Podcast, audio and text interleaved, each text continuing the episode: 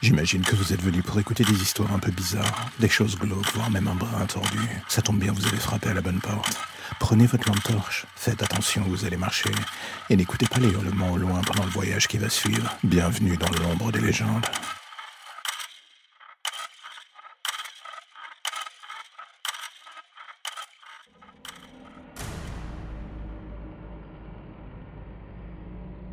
L'immense souci quand on écrit sur les serial killers et monstres en tout genre est qu'au bout d'un moment, on finit par trouver la chose, enfin, ces choses plus ou moins fascinantes. Et pire encore, on se rend compte d'un coup sans prévenir que l'attrait du public pour ces domaines semble sans fin. Alors du coup, on plonge encore plus profond en se disant que si l'on prend une bonne bouteille à oxygène, la descente en enfer se fera sans trop de casse. C'est ce que l'on croit toujours au début. Et c'est quand les effets secondaires commencent à se faire ressentir que l'on comprend qu'on a merdé dans les grandes largeurs. Et je suis très bien placé pour le dire. On dit de moi que je suis l'expert de ce milieu, l'homme qui parle à l'oreille des tueurs en série, c'est vrai en partie. Du moins au début, puis avec le succès, les contrats qui se multiplient et l'argent facile qui finit par tomber. On prend un chemin pour le moins de travers, celui de la fiction. Le public ne désire qu'une chose, se faire peur, lire des saloperies à l'abri dans sa chambre, dans son bureau, dans le bus, et une fois que c'est fini, revenir vers une vie sans le moindre souci. Et même si le monde est un repère de taré, il arrive que même moi, je n'ai pas envie d'y passer ma vie.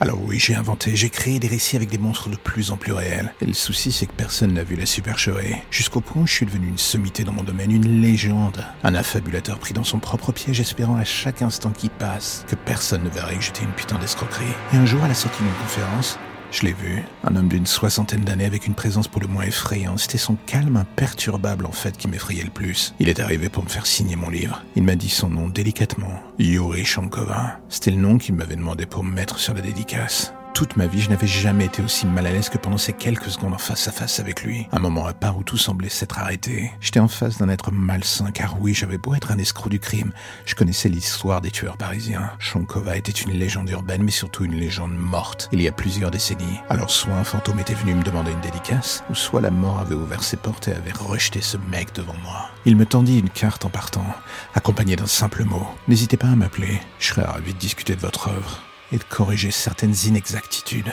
Sa manière glaciale de le dire et son sourire avaient fini de me mettre encore plus mal à l'aise que je ne le prévoyais. Il le voyait, et je ressentais que ce rapport de force qu'il avait mis en place, sans forcer, le faisait vibrer d'un plaisir dont je ne voulais même pas imaginer les bases. Et le souci, c'est qu'aussi vite qu'il était apparu, il disparut dans la foule, me laissant continuer de signer mon recueil de mensonges à des hordes de fans avides de se faire peur. Mais la vérité est d'un coup, la seule personne qui, pour une fois dans ce merdier, avait vraiment peur, c'était moi. Et le simple fait de ne plus contrôler la mélodie de la fiction commençait à me faire poser des sur ma propre stabilité mentale. Est-ce que je devenais fou? Est-ce que la réalité avait fini par attraper la fiction? Lasse de tous mes mensonges Et là, ce soir, seul dans mon bureau, je contemple cette carte de visite, ce numéro. Je compte les minutes qui accompagnent mon hésitation.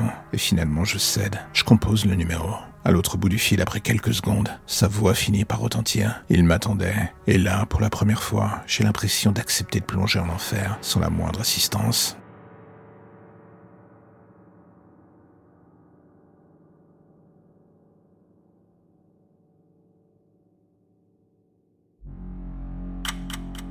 La lumière au bout du tunnel, voilà ce qui vous ramène enfin vers votre petite existence si tranquille.